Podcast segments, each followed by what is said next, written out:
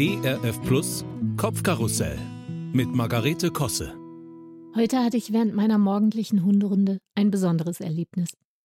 Ein weißer Kleinwagen hält in einer Parkbucht, eine alte Dame steigt aus, geht rüber zum Beifahrersitz und versorgt eine Frau, die augenscheinlich schwerstbehindert ist. Sie gibt ihr etwas aus einem Schraubglas zu trinken, hat eine Tüte mit Essen dabei und bückt sich trotz ihres fortgeschrittenen Alters tief in das Fahrzeug hinein, um ihrer Begleitung einen Kuss auf die Stirn zu geben. Das alles nehme ich im Vorbeigehen wahr und es rührt mich. Besonders, weil es sich wie ein Déjà-vu anfühlt, denn dieselbe alte Dame habe ich bereits vor ungefähr einer Woche bei exakt der gleichen Handlung beobachtet.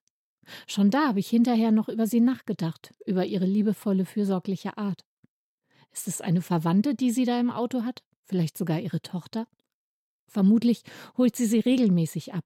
Hier in der Nähe gibt es einen Ort für betreutes Wohnen. Und dann fährt sie aber, bevor es auf die Autobahn geht, erstmal rechts ran in eine Parkbucht, um sie mit ihrem Lieblingsessen zu erfreuen.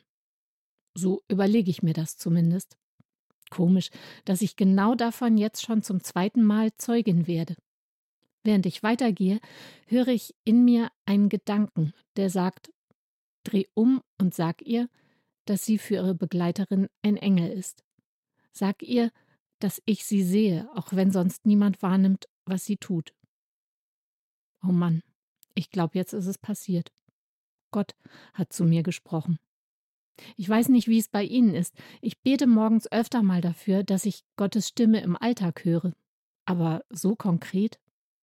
Ich bin mir schon auch ziemlich sicher, dass es Gott ist, denn darauf wäre ich selbst im Leben nicht gekommen. Während ich kurz mal über die Schulter zurückgucke, steckt die alte Dame immer noch mit dem Kopf im Auto und versorgt ihre Beifahrerin. Ich gehe weiter. Ich traue mich nicht. Es reicht doch, wenn ich selbst hier was über Nächstenliebe lerne. Warum soll ich einen mir wildfremden Menschen ansprechen?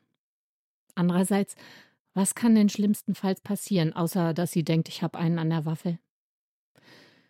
Ich drehe also um, gehe zurück und warte neben dem Auto, bis sie mit ihrer Fürsorge fertig ist. Dann sage ich Entschuldigung, aber ich habe den Eindruck, ich soll Ihnen etwas sagen. Sie sind ein Engel für Ihre Begleiterin. Wo wohnen Sie? unterbricht sie mich. Ach, hier in der Nachbarschaft, sage ich. Aber das ist egal. Ich soll Ihnen sagen, auch wenn Sie den Eindruck haben, dass niemand davon etwas mitbekommt, Gott sieht Sie. Schön. Wie schön, sagt sie und bekommt feuchte Augen. Nach einer kleinen Pause fügt sie hinzu Ich muss. Die Liebe treibt ein. Ich nicke nur. Sprechen kann ich gerade nicht. Stattdessen winke ich ihr zum Gruß, drehe mich um und gehe nach Hause. Zutiefst aufgewühlt, aber im guten Sinne, denn ich wurde gerade mit einem Satz beschenkt, der mich durch das ganze vor mir liegende Jahr begleiten wird, da bin ich sicher. Die Liebe treibt ein. So sei es.